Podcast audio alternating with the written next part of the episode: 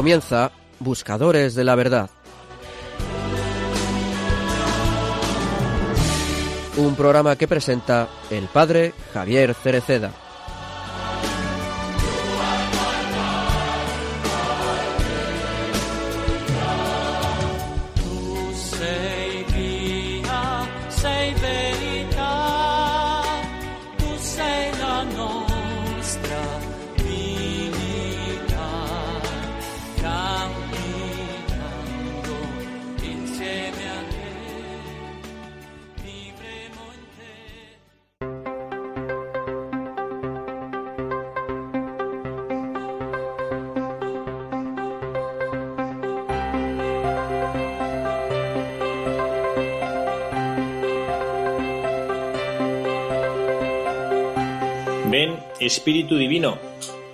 Manda tu luz desde el cielo.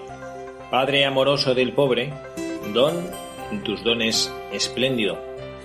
Luz que penetra las almas, fuente del mayor consuelo. Ven, dulce huésped del alma, descanso de nuestro esfuerzo, tregua en el duro trabajo, brisa en las horas de fuego, gozo que enjuga las lágrimas y reconforta en los duelos. Entra hasta el fondo del alma, divina luz, y enriquecenos. Mira el vacío del hombre, si tú le faltas por dentro. Mira el poder del pecado cuando no envías tu aliento. Riega la tierra en sequía, sana el corazón enfermo. Lava las manchas, infunde calor de vida en el hielo. Doma el espíritu indómito, guía al que tuerce el sendero. Reparte tus siete dones, según la fe de tus siervos. Por tu bondad y gracia, dale al esfuerzo su mérito. Salva al que busca salvarse, y danos tu gozo eterno. Amén.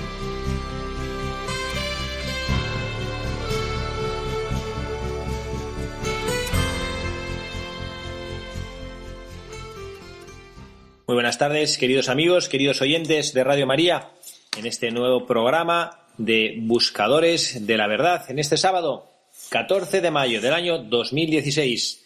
Mes de mayo, mes de María, día sábado, día de María. Estamos en la casa de María. Todo un gozo de compartir con todos ustedes el amor de la Santísima Virgen María, el gozo de sabernos hijos amadísimos por ella. Y lo hacemos como siempre en este programa de Buscadores de la Verdad, queriendo compartir todo el equipo, quienes habla el Padre Javier Cereceda. También tenemos con nosotros, como siempre, a Oliva Andrada. Oliva, muy buenas tardes. Hola, buenas tardes, padre. ¿Qué tal? ¿Cómo estás? Muy bien, aquí viviendo el mes de mayo con intensidad y ayer la Virgen de Fátima, que, que es preciosa y, y nada, muy contentas. 13 de mayo. La Virgen María. El otro día había un, un chico de el, el colegio que cantaba Bajo de los cielos con toda alegría, dijo. ¿no? La media coba de día, Claro. con toda alegría. Pues igual, Pues eso seguro, seguro que sí, seguro pues que sí. maravilloso, maravilloso. Tenemos también con nosotros a Carla Guzmán. Carla, muy buenas tardes. Buenas tardes, padre. ¿Qué tal? La verdad que es fantástico con este mes de mayo, que encima es el mes de mi cumpleaños, así que feliz. Y además un mes pasado por agua. Eso es verdad, pero siempre nos pasa lo mismo. Siempre nos quejamos, pero la verdad que siempre... Y el agua es vida, o sea que Y estupendo. Así tiene más flores la Virgen. Más Súper necesaria. Y tenemos también a Mar Alonso ahí en Mar. Muy buenas tardes. Hola, padre, buenas tardes. Qué Muchísimas ilusión estar aquí otra vez. Otra vez, ¿eh? que bueno, se hace usted cara de ver, no, no, no, no, no nos viene a visitar No me avisan, no me avisan. con la frecuencia que nos gustaría. ¿no? Bueno, pues como todos ustedes saben, ayer fue la Virgen de Fátima, 13 de mayo, hoy sábado 14 de mayo es víspera de domingo de Pentecostés. Están, yo no sé los rocieros qué va a pasar porque creo que está cayendo Ah, el sí. diluvio universal en Sevilla, no sé los pueblos rocieros en esa romería en el que, Oh, en el que me, han muestran. mandado, me han mandado un WhatsApp divertidísimo de un ole que acaba glup, glup, glup. Pobres, bueno, pues nada, esperemos que, bueno, la Santísima Virgen María sabe lo que hace y seguro que, que cuidará de todos esos hijos suyos que van al rocío a venerarla y a mostrarle su amor. Y bueno, nosotros hemos comenzado este programa con el editorial del día de hoy, que ha sido la secuencia del Espíritu Santo. Este texto que leemos, además los sacerdotes, eh, durante el, rezo de la hora de vísperas, el himno que rezamos, ahora en este tiempo previo a Pentecostés, un himno precioso en el cual nosotros hacemos esa oración, el Espíritu Santo, que es el dulce huésped del alma, Espíritu Santo, que es ese desconocido, y por eso hemos querido dedicar hoy nuestro programa a un buscador que nos ayude a profundizar en esa figura compleja, hermosa, omnipresente en nuestra vida, que es el Espíritu Santo, la tercera persona de la Santísima Trinidad, tan importante y tan desconocido en nuestra vida. Vamos a escuchar, pues, quién es el buscador de nuestro día de hoy, Monseñor Luis María Martínez.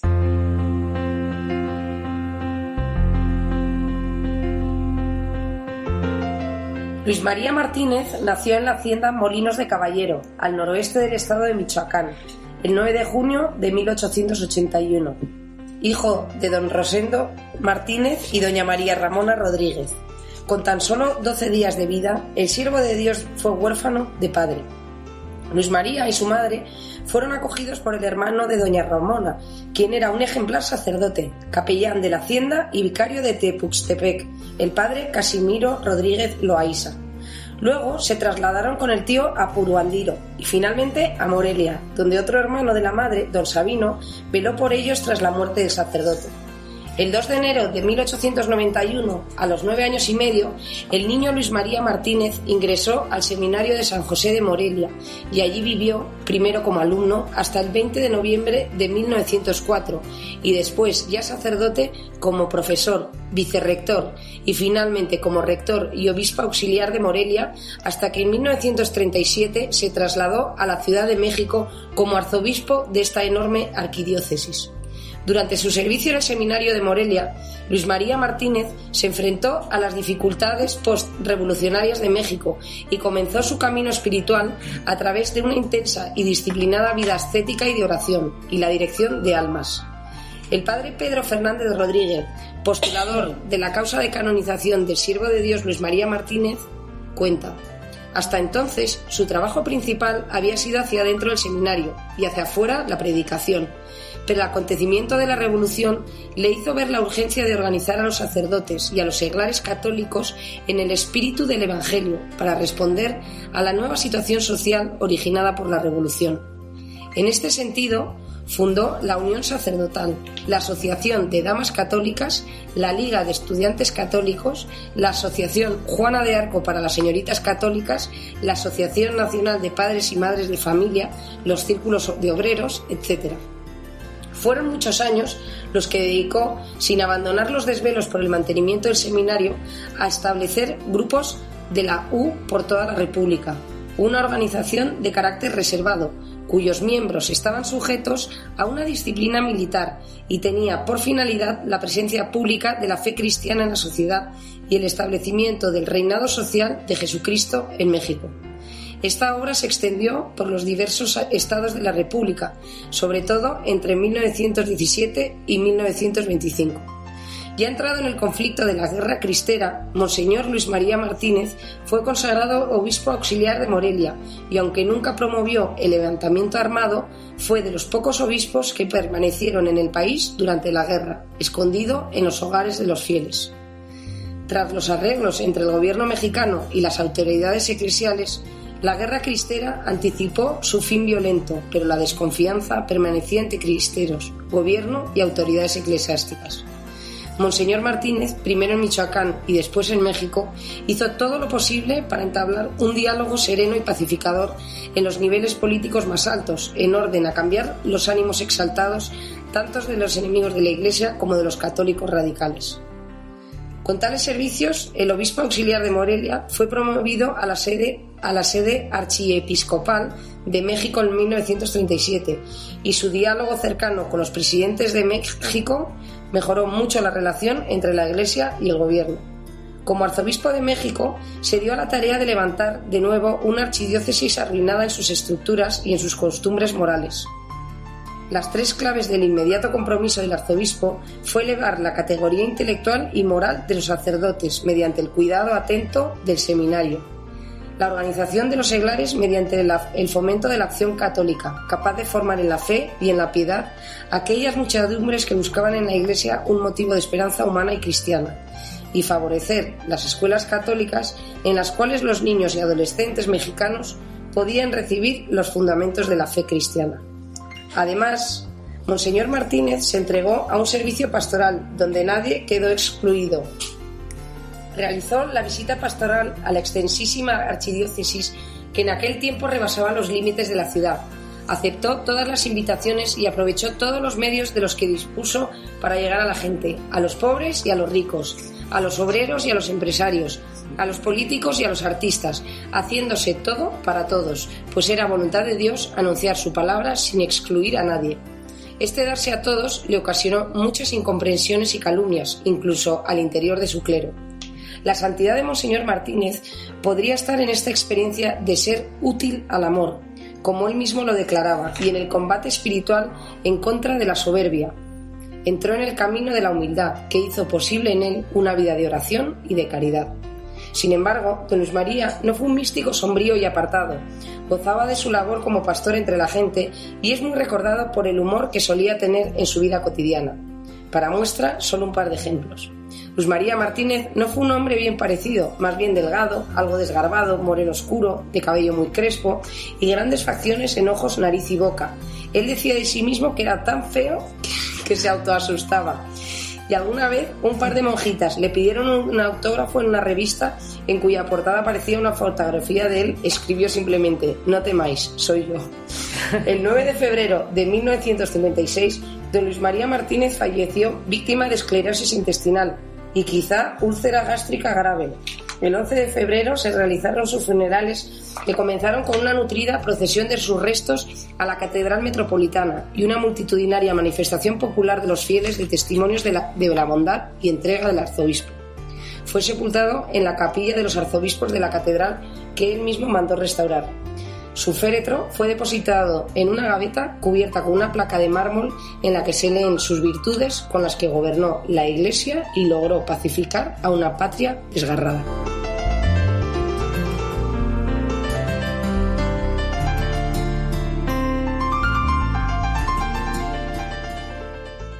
Monseñor Luis María Martínez, eh, arzobispo primado de México, un gran sacerdote, un hombre santo, un hombre que además vivió en una época bastante delicada de la Iglesia en México, una, hist- una parte de la historia que además yo creo que es bastante desconocida en nuestro país, es la guerra cristera. No, No sé si es... ¿Usted, lo- ¿Usted ha oído hablar de la guerra cristera? No he oído hablar de Yo la verdad que por el colegio en el que trabajamos, si no, no había oído nunca. Nunca. Nunca.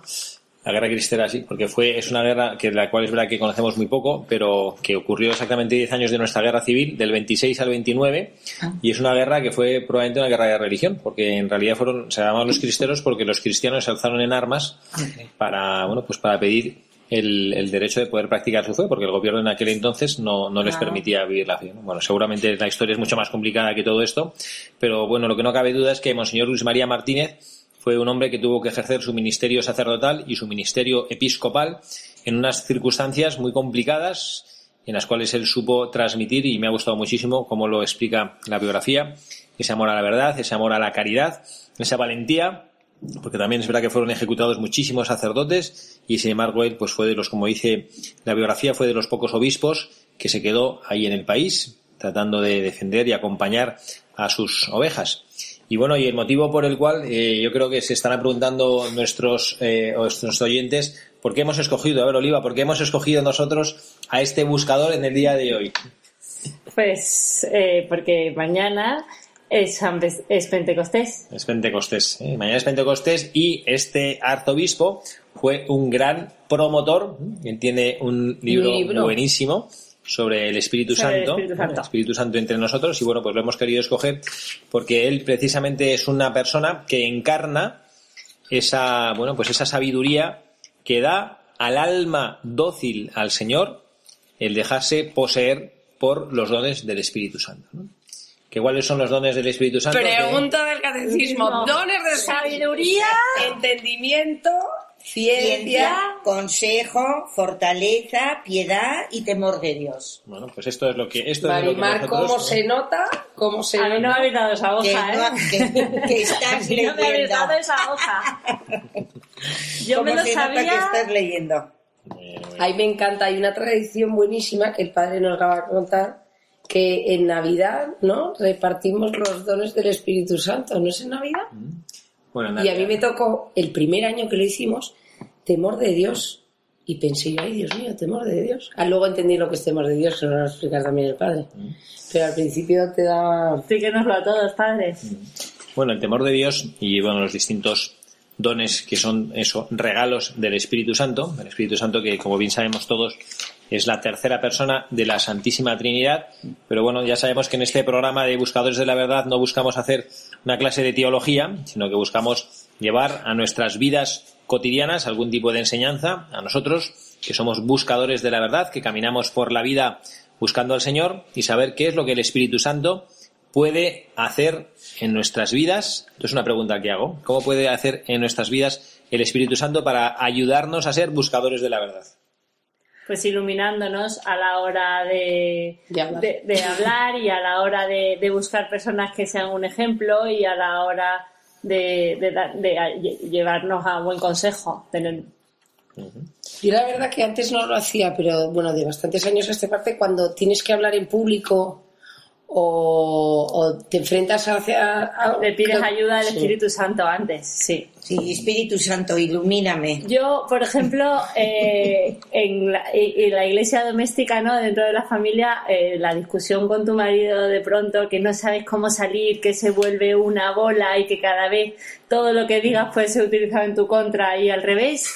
Ahí muchísimas veces le pido ayuda al Espíritu Santo para hablar, para arreglar y para ayudar y para y no para seguir haciendo la bola cada vez más grande. Eso es verdad, la verdad que es el gran desconocido, como decía mi madre. Pero el gran desconocido, pero qué importante es, ¿no? Sí, sí. Porque es- Importantísimo, pero tienes toda la razón. Era, antes era en la iglesia, vamos, eh, era el gran desconocido. Yo que soy muchísimo más vieja que todos vosotros, antes hablabas de to- de muchísimas cosas, pero no hablas tanto del, no hablabas tanto del Espíritu Santo.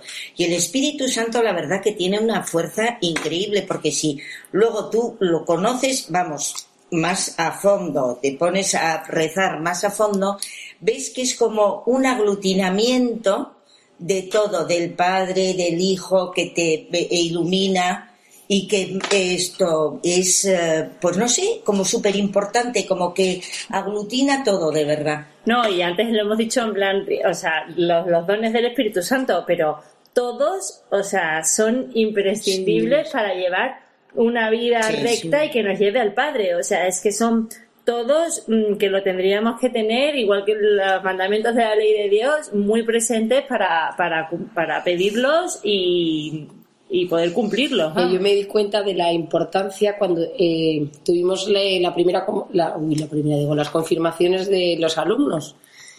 Y el padre dijo, eh, es que es verdad, o sea, que, bueno, Jesucristo dijo, yo me voy Y os dejo para que ve- tenga que venir él. Entonces, ¿no? Y entonces ahí está la, la- ¿no? la, la importancia. Sí, sí, o sea, lo importante que es que él se tuvo que ir. O sea, tuvimos la ascensión el otro día y ahora la venida del Espíritu Santo, Santo. Pente- Pentecostés. Bueno, el, el misterio efectivamente es que lo que es difícil de comprender, que Jesucristo nos diga, os conviene que yo me vaya. Eso. Yo no sé lo que, lo que pensaréis vosotras, pero mm, Te han faltado 10 No. años de teología. No, porque a mí, a mí yo pienso que, que, que- que habría, que daría yo por encontrarme, y es verdad que a Jesucristo le tenemos en la Eucaristía y le demos exactamente igual, ¿no? Y que daría yo por poder mm, verle a Él y poder, poder estar con Él, ¿no? Imaginaros, yo a veces dice, no, que va fulanito de tal, que va de una conferencia, ay, qué bueno es este, o vamos con el obispo de tal lugar, ay, es que este obispo es buenísimo, o viene el Papa, ya ni te cuento, ¿no? Vosotros imaginaros que tuviéramos la posibilidad de ver a Jesucristo, de verle a Él, escucharle, ver su rostro. Bueno, pues es que es, vamos, y Él nos dice, os conviene que yo me vaya. Por eso para mí, sé si me daría un miedo horrible. ¿no? Entonces, digo, ¿qué tendrá que ser? Porque Jesucristo no nos engaña, ¿qué tendrá que ser el Espíritu Santo? Que Jesucristo, que es lo más grande que tenemos, nos dice, os conviene que yo me vaya, porque entonces el Padre mandará el Paráclito. Y mm, conectando con lo que yo comentaba antes, diciendo, bueno, ¿qué es lo que aporta el Espíritu Santo en nuestras vidas, en nuestro camino de santificación, en nuestro ser buscadores de la verdad? Bueno, yo lo diría de otra manera, ¿no? ¿Qué hay que, podría, podríamos hacer nosotros sin el Espíritu Santo? La respuesta es absolutamente nada. No hay nada que podamos hacer en el camino de nuestra santificación personal si no acogemos, escuchamos y respondemos a la acción del Espíritu Santo en nuestras vidas. El Espíritu Santo que actúa de muchísimas y de, diversas maneras. ¿no? Espíritu Santo que sugiere y que habla esencialmente a través de la voz de la conciencia. Que el Espíritu Santo nos, nos, eh, hace, nos hace intuir por dónde quiere Él que actuemos, nos hace intuir por dónde va la voluntad de Dios en nuestras vidas. ¿no? Bueno, esto es el Espíritu Santo. Y sobre Sí. todo a ustedes, los sacerdotes. Antes de- o sea, yo no he hablado, sino ha sido El espíritu, a través del Espíritu Santo. Y antes de confesar a una persona, se hace, eh, se invoca de cierta forma el Espíritu Santo, ¿no? Como, Sí, bueno, Sí. eh, fíjate, además has dicho una cosa, Olivia, interesante, ¿no? Yo esto se lo digo a veces a los jóvenes con los que, a los que me toca dar clase de religión. Y porque a ellos les encanta todo lo que es eh, esotérico, como los jóvenes, ¿no? Y les da un montón de miedo lo de los espíritus. Eh, yo me acuerdo que hace años incluso llegamos a tener unos niños eh, en el ambiente cercano al colegio que habían estado con todos estos temas de, ¿cómo se llama? Lo de la, o en la Ouija y no, no, no era la Ouija, era otra cosa que hacían como con unos lápices, no acuerdo, una cosa así medio de, ¿no? Y les encanta y están emocionados, ¿no? Y yo les digo, bueno, vosotros cuando hacéis, eh, con algunos, yo hablaba con estos, no, gracias a Dios, que es una cosa súper delicada y es una cosa en la que hay que mantener Peligrosa. una distancia, es peligrosa. Y le decía, bueno, pero vosotros, ¿qué creéis que es eso? Y ellos decían, hombre, y, y lo dicen así como muy, como muy nervioso, no, eso es, eso es invocar a los espíritus, ¿no? Bueno, y nosotros tenemos la costumbre en el colegio, cuando empezamos algún acto, cuando empezamos una clase, cuando Una empezamos, reunión. rezamos, en cualquier reunión, rezamos al Espíritu Santo, invocamos al Espíritu Santo, ¿no? Ven Espíritu Santo, llena los corazones de tus fieles y enciende en ellos el fuego de tu amor. ¿no? Rezamos esa oración eclesial tan bonita, ¿no? Y entonces yo les decía, chicos, es que esto es invocar también a un espíritu, pero a un espíritu con mayúsculas, que es el Espíritu Santo. ¿no? Entonces, claro, yo, yo a mí me hace gracia y les decía, bueno, bueno, tú ahora mismo quisieras invocar a un espíritu, venga, ponte, ponte aquí de pie, en voz alta, tú, tú yo invoco a un espíritu, uy, padre, no, no, qué horror, qué horror, qué miedo, ¿no? Qué, qué angustia, a ver si va a venir, a ver si... Y bueno, pues nosotros acabamos de invocar, si lo que hemos hecho es invocar al Espíritu Santo, ven Espíritu Santo, ¿no? Y me parece curioso porque ni siquiera nosotros nos lo queremos, que el Espíritu Santo pueda actuar en nuestras vidas, a través de uno, ¿no? en cambio, como te pongas a hacer algo malo o algo tal, ahí sí que te lo crees corriendo ya. Y, y vamos, y te Ay, entra- pues yo tengo súper presente al Espíritu Santo en mi vida. Qué suerte. No, hay mogollón de veces que estás hablando que te quedas sin voz y como que de repente te pones a hablar y dices, uy, o, o te viene una persona a pedir consejo y tú dices, Claro. ¿cómo le he podido decir eso? Ven Sí. espíritu ¿Y de dónde habéis sacado? ¿De dónde habré sacado yo esa idea que no sé ni hablar? No Sí, es verdad que cuando hay alguien que de repente te ve Que necesita tu ayuda. que necesita tu ayuda y que es una cosa que no es fácil para ti ayudar Sí, y que quieres un dar un consejo y tal y hay veces que te das la pien cuando ya se acaba la conversación o lo que sea y piensas jo qué bien he estado diciéndole esto yo ahí también pienso que ha sido el Espíritu Santo que te ha hecho un cable no sé si porque lo he invocado la otra persona o porque lo he invocado yo Digo, pero ha yo desde presente luego consejos no suelo dar. pero está presente está presente sí ahí es verdad Bueno, pues esto es lo que vivió también nuestro buscador del día de hoy, Monseñor Luis María Martínez, arzobispo primado de México. Él, en una situación sumamente compleja, él supo encontrar eh, el camino para, para ser dócil al Espíritu Santo, él supo encontrar el camino para, para escucharle, él supo encontrar la fuerza para poder seguir sus indicaciones y ayudar a este pueblo, este pueblo que estaba dañado, este pueblo que estaba destrozado por tantas eh, heridas y él lo que quiso y lo hizo muy bien porque gracias a Dios tenemos en México este país hermano nuestro eh, es un, un país eh, fiel hijo de María. Decía eh, Juan Pablo San Juan Pablo II cuando habla de México decía México siempre fiel siempre fiel a la Iglesia como todos los países donde se ama a Jesucristo con mucha persecución no persecución como antiguamente cruenta pero sí con mucha persecución también muy atacada la Iglesia en ese país y bueno pues el Espíritu Santo que En la guerra cristiana no hubo ese, perdón porque no, igual no tiene nada que ver, ¿eh? pero me acaba- de el santo, el niño. ¿Cómo se llama ese niño que.? José Luis Sánchez del Río Eso. que van a Que llevaba la, van a- él llevaba la comunión, ¿no? A los. Niño sí sí que fue hecho preso ¿no? el beato Jesús be- Murió actualmente viva beato. Cristo Rey. actualmente es beato y lo y lo asesinaron efectivamente lo asesinaron en, en, en- y no de un fidei es un auténtico mártir de la fe porque le asesinaron en odio a la fe un niño pequeño. Trataron de hacer eh, pues, renegar de su fe le desollaron las plantas de los pies era un adolescente le hicieron, le hicieron caminar descalzo hacia el cementerio y, le, fue una- le mataron de una manera tremenda, ¿no? Le, le colgaron y le hicieron balancearse y cuando llegaba le acuchillaban al pobre niño, ¿no? Qué. Una cosa tremenda, tremenda, pero un niño que supo morir dando gloria a Dios, ¿no? Gritaba, Viva Cristo Rey. viva Cristo Rey. Le decía, no, tú grita, muera Cristo Rey y te perdonamos la vida. Y él decía, viva Cristo Rey. ¿no? Bueno, pues ojalá que nosotros también sepamos hacer eso, también bajo la acción del Espíritu Santo. Y bueno, Pero que no nos encontremos debajo de la guillotina. Bueno, ahí, fí- pues eso, ahí lo dice el Evangelio, dice, no os preocupéis, si eso os pasa no os preocupéis, porque el Espíritu de mi Padre os inspirará lo que tenéis que hacer, ¿no? Y eso hay que creérselo, hay que creerse que el Espíritu Santo ahí trabaja. ¿no?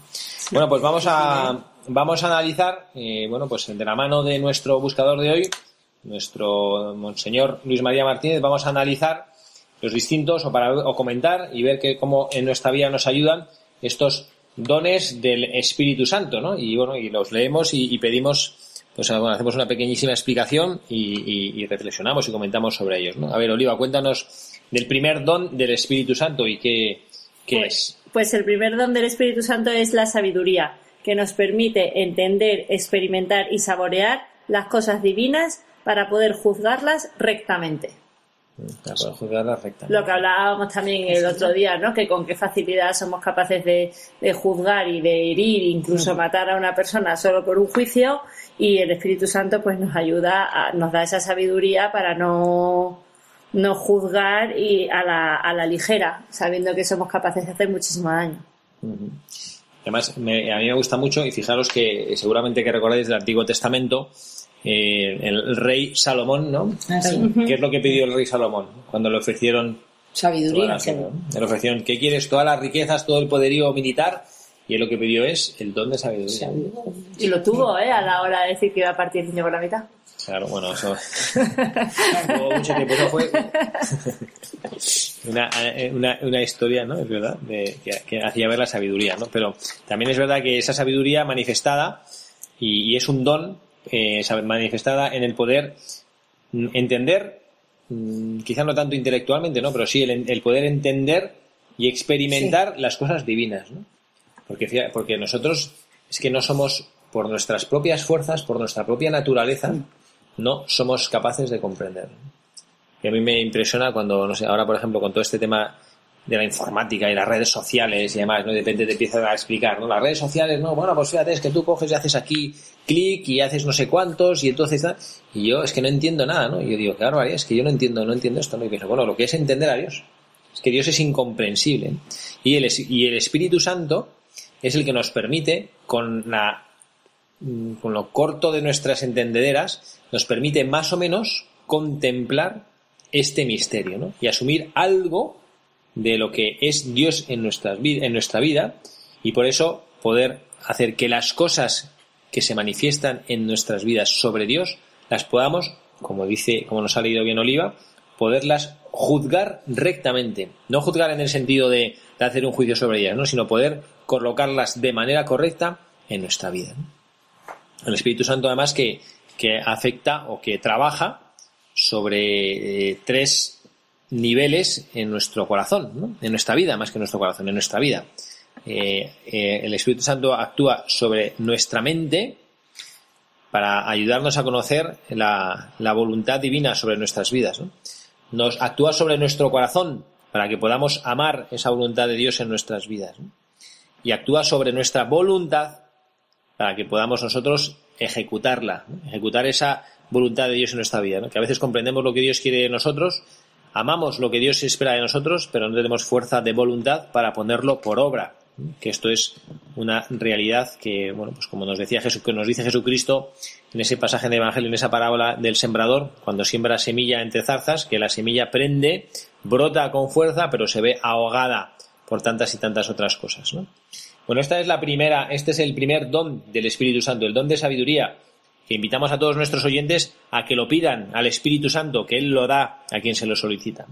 Y bueno, vamos a pedir a Mar que nos, que nos, que comparta con nosotros cuál es el segundo don del Espíritu Santo. El entendimiento. Por él nuestra inteligencia se hace apta para entender intuitivamente las verdades reveladas y las naturales de acuerdo al fin sobrenatural que tienen.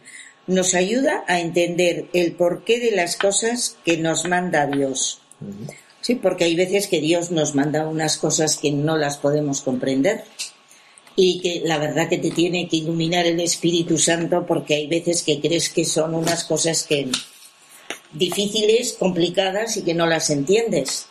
Sí, Y no entonces- visión terrenal para entenderlas. Tenemos como Exacto. que... Sí. Y entonces te tienes que elevar y ponerte, dejarle que te ilumine bien para, para poder ayudar, vamos, para que nos ayude a hacer, mm, a entender esas cosas que nos ha mandado y para poder mm, sacarles un eh, beneficio de, a lo mejor que nos parece una cosa muy complicada, pero que a lo mejor nos conviene en esos momentos. Nuestros oyentes que nos estarán escuchando, que seguro que tendrá algún problema o lo que sea, qué difícil es el porqué de las cosas, ¿no? Que nos, ¿Por qué nos lo manda Dios? Pues hay que sacar Yo es que no Lo soy bueno. tanto de pensar por qué nos lo manda Dios, sino por qué Dios permite, ¿no? Porque es una cosa que siempre nos preguntamos cuando hay algo Sí. que duele, algo, alguna tragedia o algo, no, no sé qué tal niño tal, ¿por qué Dios permite Y yo esto? creo que eso es la eterna pregunta. Sí, ¿verdad? O sea, Y yo ¿cómo- siempre digo por la libertad, porque nos dio la libertad.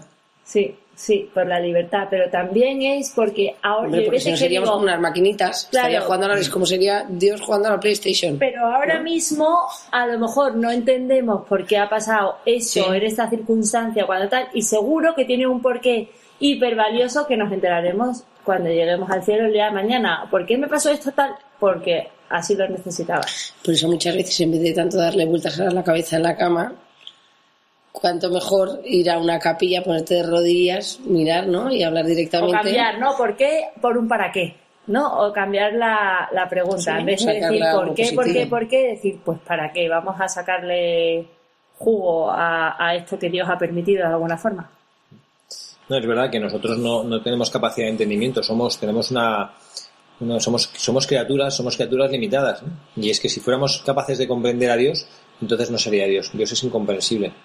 Y esta es donde el Espíritu Santo de entendimiento al final se convertiría un poco en aceptación, más que entendimiento, ¿no? O sea, que es como aceptar un poco de forma, porque lo que dice usted, ¿no? Intentar entender es algo Imposible. eh, imposible, intentar Como entender es esa algo de canción que cantamos en misa. Da Tomás en- Es una oración de San Ignacio. Toma mi libertad, mi memoria, entendimiento y voluntad. Una oración de San Ignacio que nos ayuda. Bueno, pues es efectivamente el, el entendimiento, entendimiento que nos, bueno, pues que nos coloca como criaturas y como, como dice, como nos ha leído Mar ahora, para entender intuitivamente, no racionalmente, ¿eh? que está muy bien explicado, no con nuestra razón, ¿no? sino con nuestra intuición. En esto, las mujeres que tenéis mucho más, sois, sois mucho más in- intuitivas que los otros, ¿no? A veces que una mujer se da cuenta de algo y luego uno le pregunta, pero ¿cómo sabías esto? ¿Cómo es posible que...? No sé, no sé, la intuición. ¿Pero lo habías pensado? No, no. Pues la intuición, eso es lo que el Espíritu Santo nos permite intuir sobre las verdades que Él nos, nos revela, ¿no?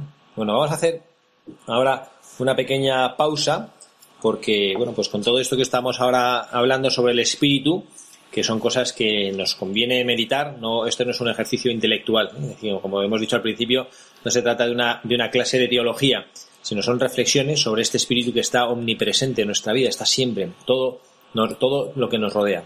Y hemos preparado, les hemos preparado a ustedes una canción que habla sobre, sobre el Espíritu de Dios. Les invitamos a que, a que la escuchen, a que la, a la que la oren, ¿eh? que también se puede rezar, como dice San Agustín, ¿no? Que el que canta reza dos veces, ¿no? Bueno, pues Y además es súper animada, súper animada. Así que Eso sí que es verdad, el que canta reza dos veces. suban el volumen de sus radios, como decía mi abuelo, del transistor y a bailar Y a con el. Espíritu Santo.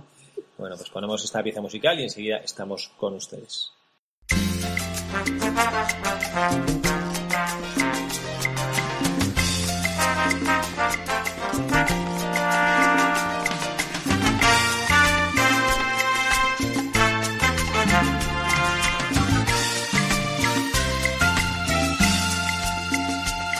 El Espíritu de Dios está en mí. El Espíritu de Dios está sobre mí. Me ha ungido para dar la buena nueva a los pobres. Me ha enviado a aliviar los corazones. Oh Espíritu Santo, sin tu fuerza nada puedo hacer.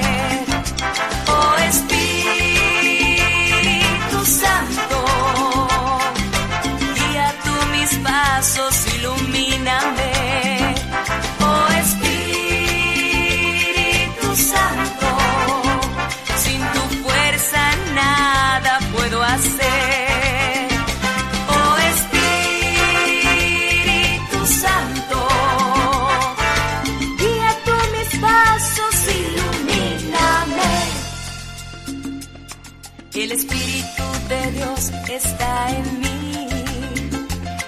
El Espíritu de Dios está sobre mí. Me ha enviado para dar la libertad a los cautivos, a sanar los corazones afligidos. Oh Espíritu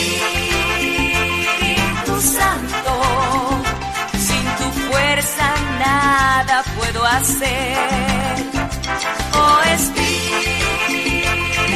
Santo, guía tú mis pasos, ilumíname. Oh Espíritu Santo, sin tu fuerza nada puedo hacer.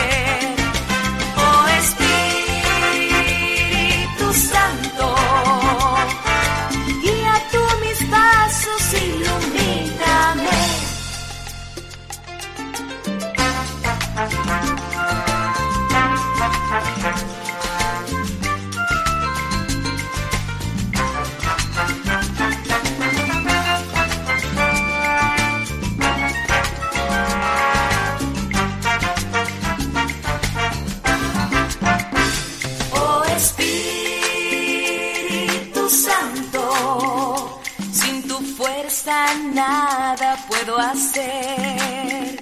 Oh Espíritu Santo, guía tú mis pasos, ilumíname. Oh Espíritu Santo, sin tu fuerza nada puedo hacer. Oh Espíritu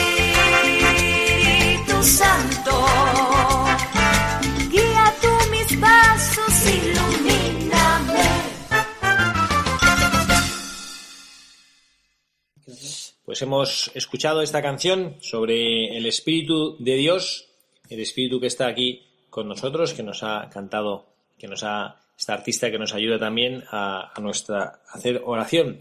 Y seguimos, pedimos a Carla que nos lea el siguiente don del Espíritu Santo. Estábamos hablando de los dones es- del Espíritu Santo antes de la canción, que ya habíamos enumerado la sabiduría, el entendimiento y ahora el tercero, el don de la ciencia, que hace capaz a nuestra inteligencia a juzgar rectamente las cosas creadas de acuerdo con su fin sobrenatural. Nos ayuda a pensar bien y a entender con fe las cosas del mundo. Oli, Estaba releyéndolo porque realmente Sí. eh, es que se le puede sacar tanto jugo. O sea, eh, eh, sí, pues es a mí me parece, fíjate, los más. ¿sí? Sí, No. Hay, no, hay, hay- hay una cosa efectivamente en este don del Espíritu Santo que, que si es bien acogido ayuda muchísimo, ¿no? Y es precisamente el juzgar rectamente las cosas creadas de acuerdo con su fin sobrenatural. Ya, Claro, ¿eso qué significa? Pues Hombre, pues toda la gente que se salta a la torera todas las leyes de Dios y no las utiliza bien, utilizan las creaciones de Dios para, o la- para hacer lo que les dé la gana. Te metes en un mundo mm, bastante complejo, yo creo, vamos. Células embrionarias, etcétera. Por ejemplo, sí. ahora, o sea, por ejemplo, eh, Clonación. el otro día, eh, el otro día, eh, bueno, lo- eh, eh, terminé de rezar el rosario con mi marido y de repente estábamos eh, viendo, o sea, estaba bu- buscando un poco de noticias de la televisión y apareció un programa de estos de ahora que todo te lo cuentan y todo se graba en directo y todo tal, ¿no? Y había una pareja de chicas que estaban pidiendo eh, Dos mujeres. Sí, dos mujeres por internet te mandan ya el pack para que tú llegues a casa y te embaraces en tu casa, eh, mandado desde Austria. Entonces, esas cosas, o sea, eh, ahí es donde tenemos que pedir gran ayuda al Espíritu Santo, ¿no? O, o sea, ahí es lo que me refería, Qué que barbaridad. es una cosa que ya llega un momento que el hombre Ha perdido el norte. ha, ha perdido el norte y se cree capaz Pero de ha hacer perdido el norte porque, porque, porque ha perdido la visión sobrenatural, porque solamente piensa en las cosas materiales, en su comodidad, en su vida y entonces no enfoca su vida y sus pensamientos con un pensamiento sobrenatural sobre el más allá o lo que Efectivamente, lo se ha que- perdido el fin sobrenatural, que es lo que ha perdido Carla. exacto. Y ahí, por y ahí para es cuando, ahora. cuando, Sí, cuando- y es para lo que necesitas y quiero en este momento y lo que pienso en este momento y en cambio no piensas en el más allá, no piensas más allá de tu nariz. Es que ya no es que estés pensando que los hijos son un derecho y no un don, sino que ya hago lo que me da la gana, con lo que me da la gana y como me da la gana. Y entonces Sí. hay... eh, Pero a mí me encanta en lo de sobrenatural, porque eso es verdad. Porque si te das cuenta, Claro. vivimos una cultura de la inmediatez y de todo ahora y, y no piensas en el futuro. En el futuro ni en la... No, pero no, Ni no en la- un futuro como tú no, quieras, lo que me refiero futuro- en la, en la trascendencia de las cosas. No las piensan. No, yo lo que pienso, está muy bien, es que está muy bien descrito este don del Espíritu Santo, ¿no? Y hay las cosas creadas tienen su fin sobrenatural. Tienen un fin sobrenatural. La sexualidad tiene un fin sobrenatural. Y jugamos con El- ella. el- sí. La familia, el matrimonio tiene un fin sobrenatural. Los, la- los, los propios hijos tienen un fin sobrenatural. La- todo, todo, en la- todo lo que está creado por Dios tiene un fin, porque Dios no crea por crear, porque todo lo crea con una razón de ser. Y lo que ocurre es que nosotros, es verdad que no necesariamente, por, por nuestra propia deducción, somos capaces de comprender el fin de las cosas. ¿Esto para qué lo tenemos? no? Y esto, como decía Mara ahora, como ha desaparecido la visión sobrenatural de la vida, como consecuencia desaparece la capacidad de comprender desde esa visión sobrenatural cuál es el fin de esto. Entonces, los jóvenes ahora, ¿por qué? O sea, es que quieren despreciar a Dios, quieren burlarse de la sociedad, No, quieren burlarse de la iglesia. No, lo que pasa es que como han perdido la visión sobrenatural, pues de lo que es la sexualidad, sexo libre. Han de- perdido de vista lo que es el valor profundo, según Dios lo ha querido, de la unión entre el hombre y la mujer. Ahora estoy con una, ahora estoy con otra, el matrimonio para qué, ahora me rejunto, ahora me voy, ahora no me voy, ¿no? Porque, pero no es... Son los instintos No lo hacen, ni siquiera como- lo, lo hacen hiriendo, o sea, na- no hay una forma de Desconocimiento. No hay mala fe. Claro, por eso Desconocimiento de causa total. desconocimiento de causa y, Y por de eso valor. Eh, ellos no tienen la sensación nunca de estar haciendo mal a nadie. Oye, yo he matado, no es Sí. no has matado, pero, ¿sabes? Sí. Entonces ellos están haciendo una cosa, no, es que claro, ella quería tener hijos y no puede porque su pareja es otra señora y no, Sí. y entonces no pueden, entonces tú por qué te inter- tú por qué interfieres en su felicidad? Como tú tienes tus hijos y tu marido y tal, solo tú puedes ser feliz.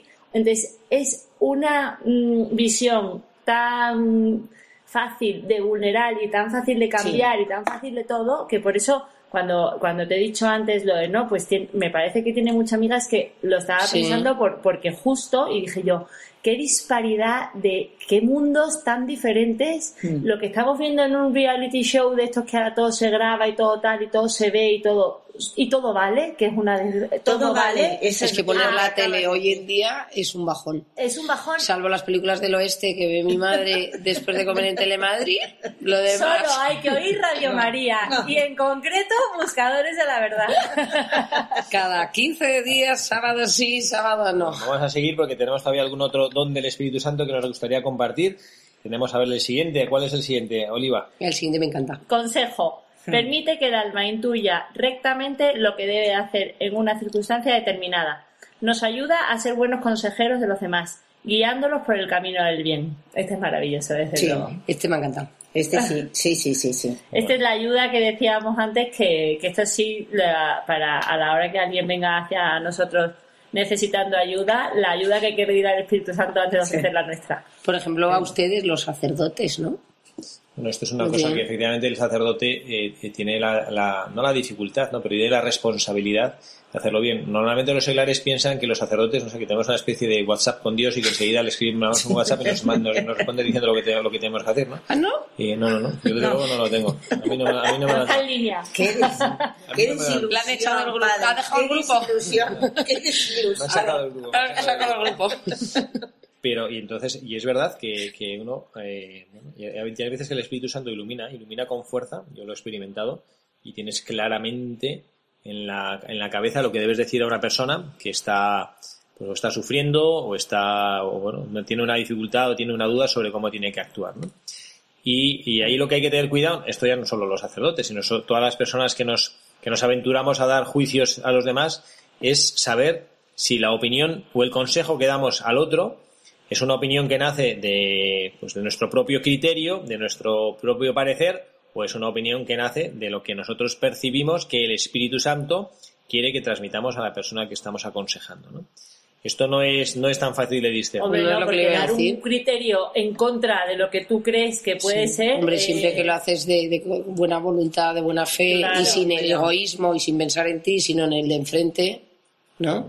Sí, sí. Bueno, pero es complicado. Es complicado porque cuando es una cosa que te pilla de lejos, Sí. pues todavía, pero una persona si te pilla algo de cerca o una persona a la que tú quieres, una persona que te pide un consejo y que tú no sabes porque claro, es, eres, es difícil de, de abstraerte de, bueno, pues de- De la del- cariño que le tienes o al contrario, o del rechazo del que le tienes porque te cae fatal o no, entonces claro, eh, no, no es tan fácil, no es tan fácil realmente da- dar un buen consejo, ¿no? Y por eso es un don del Espíritu Santo que se puede pedir. Y esto lo decimos para todos los dones.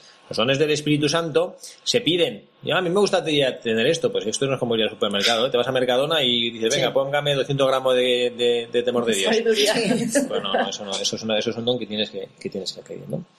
Bueno, seguimos adelante porque enseguida se nos, se nos está Ay, no. yendo el programa y nos queda, queremos nos queda. Ah, que fortaleza. fortaleza. Fortalece el alma para practicar toda clase de virtudes heroicas con invencible confianza en superar los mayores peligros o dificultades que puedan surgir. Nos ayuda a no caer en las tentaciones que nos ponga el demonio. Pues, Pues es- la bomba. No, este es también increíble porque otra de las cosas que pasan hoy en día que está muy de moda es que no existe el maligno, que no existe el demonio. Y el demonio existe. O a mi madre Pero- le encanta el demonio. O sea, no, a ver, ¿me entendéis? Pero es un problema que lo ha tenido siempre. No, no, no, porque tienes que tener, o sea, el demonio Sí, existe, y no te das cuenta y entonces está como camuflado en miles de cosas que te parecen normales, pero que no son normales. Y entonces ahí está, poquito a poquito, poquito a poquito, poquito a poquito. Y entonces, claro, tienes que tener eh, esto totalmente, tienes que ser Tienes que tener una gran convicción y una gran fortaleza que te la ilumine el Espíritu Santo. Pues yo sabes a quién lo veo súper relacionado a los mártires, ¿no? Porque en su último momento debieron tener una inspiración del Espíritu Santo, una fortaleza. Y por ejemplo, el niño que hemos hablado, un niño adolescente, Sí. viva Cristo Rey, Bueno, y todos los, eh, cualquier mártir, San No, Lorenzo, por eso. San Lorenzo, que le quemaron vivo y le, en una parrilla vuelta y vuelta y dijeron, denme la vuelta que todavía por este lado no estoy bien asadito. Bueno, eso, eso son, son circunstancias extraordinarias en las cuales yo sí creo que el Espíritu Santo actúa y da una fortaleza fuera de lo común. Pero el Espíritu Santo también actúa en la vida cotidiana. A mí me gusta muchísimo esta definición que hemos leído, ¿no? Invencible confianza en superar los mayores peligros o dificultades que puedan surgir. Hay veces que nosotros nos hundimos y pensamos esto yo no voy a poder con esto, qué barbaridad, esto es un horror, eh, yo- no, no. Y, y eso es efectivamente falta de confianza en el Espíritu Santo, que es lo único que Jesucristo dijo en el Evangelio, que eso no se perdonaría, ¿no? O sea, al que, al que falte contra el Espíritu Santo, el pecado contra el Espíritu Santo que es especialmente el pecado de la desesperanza, es el pecado de pensar que no podemos hacer nada. Este es lo que le faltó, podemos decir a Judas, cuando él se ahorcó, se quitó la vida, ¿no? Porque él pensó que no iba a ser capaz de soportar o de vivir con, pues eso, con esta culpa y pues esto pues no le valió pues esa esa, esa ese, ese quitarse la vida, esa desesperación, ¿no? Y bueno, nosotros debemos comprender por este don del Espíritu Santo, este don de fortaleza, que Dios nuestro Señor nos va a dar siempre, siempre la capacidad de salir adelante en medio de las dificultades. ¿no? Ahora vamos por el sexto don del Espíritu Santo, la piedad, que es un regalo que le da Dios al alma para ayudarle a amar a Dios como Padre y a los hombres como hermanos, ayudándolos y respetándolos. El don de Sí, piedad. A mí es un don Pues sí. también que me gusta mucho, que hay personas que hay personas que lo tienen, ¿no? Que pues que tienen y, y lo notas enseguida, ¿no? Que son personas dice, pero este qué capacidad tiene de, de amar a todo el mundo, ¿no? Porque nosotros queremos a los que nos quieren. Pero, y, y- y a veces con dificultades, y a veces con dificultades, ¿no? Y, y- Y pero a es veces que, ni siquiera. Sí, sí, sí, sí. y, y- y querer a los que no nos Mira, quieren, este es un don que tiene tu, tu padre increíble, porque tu padre para eso tiene una capacidad bárbara. No Oye, qué verdad. suerte. No, no lo, que, lo que Es verdad. realmente nos tenemos que plantear es Yo que creo no- que mi padre no ha hablado mal de nadie en su vida. Nunca. Nunca, ¿eh? Pero En- nunca, en- nunca. en- iba a decir en mi 69, no, él tiene 69, yo 38. Nunca le he oído hablar mal de nadie. Nunca, ni meterse con nadie, nunca en mi vida. Qué suerte, qué gozada. Pues eso, es, eso es, también es un don, un don del Espíritu Santo que nos permite Sí, vivir. de apaciguar y de calmar. En casa le llamamos Kofi Annan. Lo que nos tiene que quedar muy claro es que no se puede salir de la cama sin haber invocado al Espíritu Santo Santo, y haberle pedido todos estos dones para tener Oye, que nos falta Dios. uno. Ya, ya, que ya, ya, gusta. pero digo que, Ah, lo, que lo, lo tenía que expresar, Carla, lo tenía que Ah. expresar. Bueno, pues Lo esto tenías es- ahí dentro.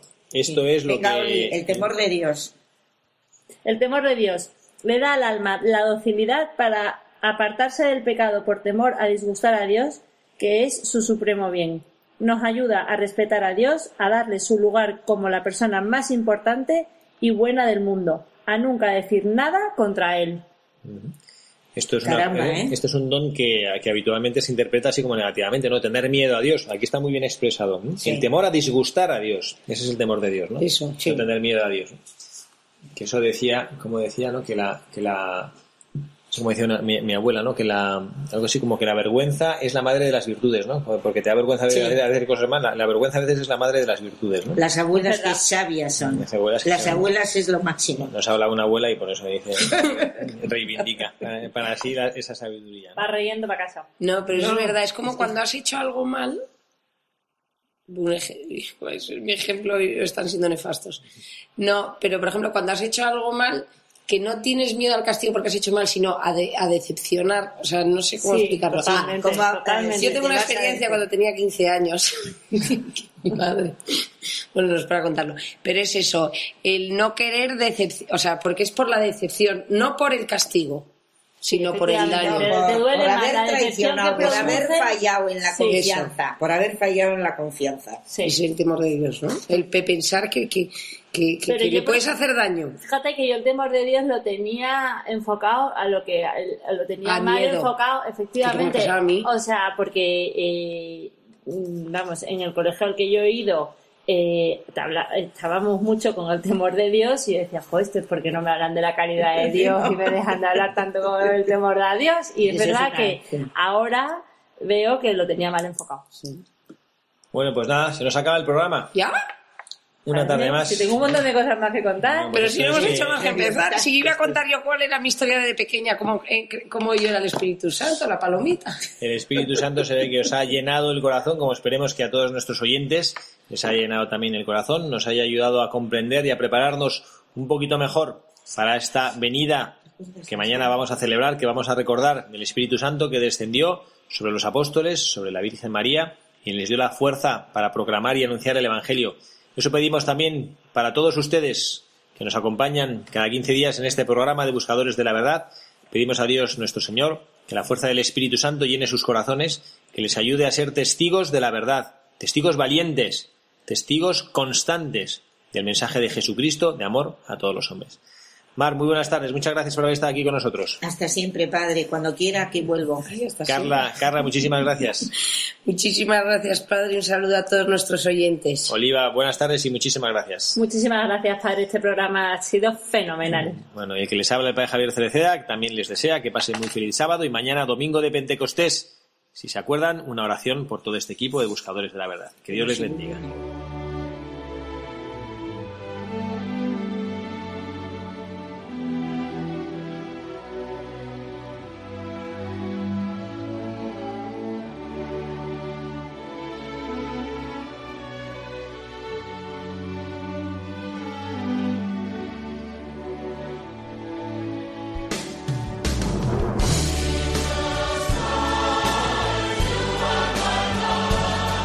Han escuchado Buscadores de la Verdad. Un programa presentado por el padre Javier Cereceda.